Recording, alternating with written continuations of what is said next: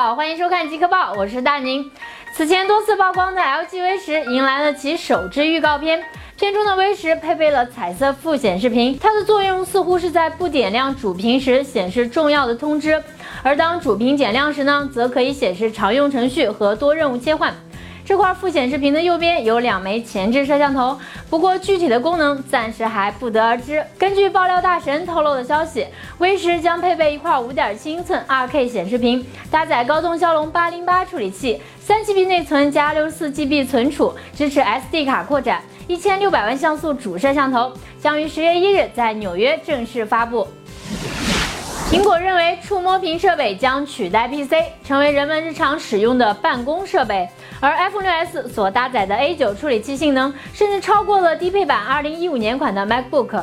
6s 在 Geekbench 跑分上打败了 1.1G 赫兹版本的 MacBook，逼近了 1.3G 赫兹版本。而 iPad Pro 所搭载的 A9X 处理器性能足以超越 1.3G 赫兹版本的 MacBook，这也为它移动办公的定位打下了基础。在月初的苹果发布会上，微软副总裁展示了 iPad Pro 运行 Office 软件。不过，普通用户要在 iPad Pro 上运行 Office 的全部功能就没有那么简单了。微软表示，iPad Pro 的12.9寸屏幕超过了免费限制，所以在 iPad Pro 上使用 Office 软件必须订阅付费的 Office 365。目前这一服务的售价最低为399元每年，这也难怪微软的高官这么乐意去给苹果站台，毕竟是在给自己挣钱啊。一直被热炒的黑莓首款安卓手机被命名为 Pro。黑莓表示，它把黑莓最好的安全性能与安卓平台上的移动应用生态体系进行了整合。而这款配备了双曲面5.4英寸 2K 屏幕、滑动全键盘、高通骁龙808处理器的手机，计划于今年年底上市。黑莓 CEO 陈守宗表示，如果手机业务持续亏损，无法赚钱，他们将会放弃手机行业。而这款命名为 Pre 5的安卓手机，可能就是黑莓手机业务最后的机会了。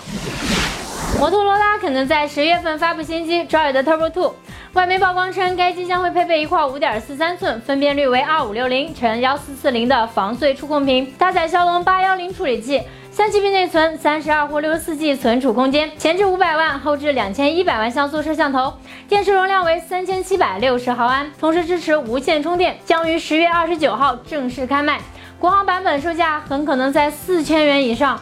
看来被联想收购的摩托还是那么有自信呢。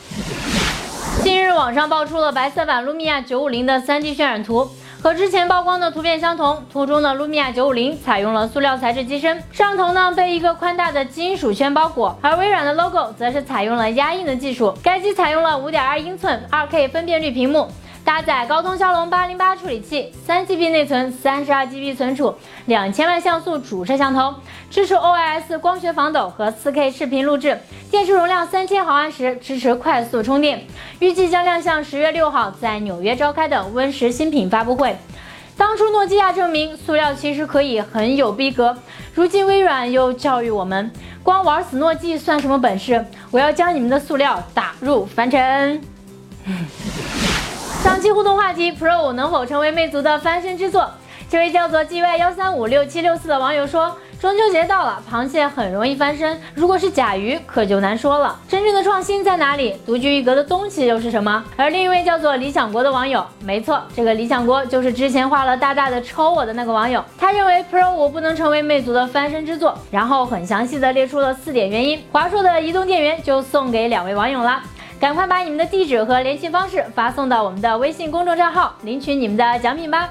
好啦，今天的极客报到这就结束了。更多精彩内容，请百度搜索“爱极客”或者关注我们的新浪微博“爱极客”。最后别忘了，一定要订阅我们哦。我是大宁，我们下期再见，么么哒。